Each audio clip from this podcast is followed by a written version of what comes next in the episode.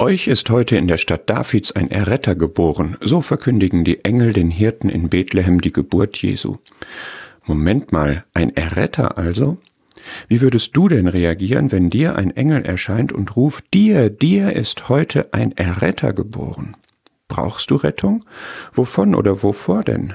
Brauchst du Rettung, weil du in Zukunftsängsten und Sorgen ertrinkst, weil du in Schuldgefühlen und Scham versinkst, weil du mit Bindungen und Abhängigkeiten kämpfst, weil du dich für Versagen und Scheitern verdammst?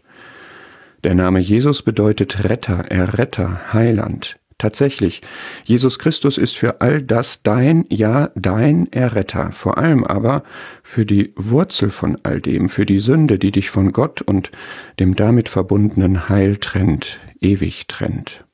Bist du gerettet? Wenn nein, lass dich retten. Wenn ja, dann lass ihn auch in all diese Situationen rein und lass ihn ganz dein Erretter sein. Und nimm dir doch vor, heute Menschen darauf hinzuweisen, dass ihnen ein Erretter geboren wurde.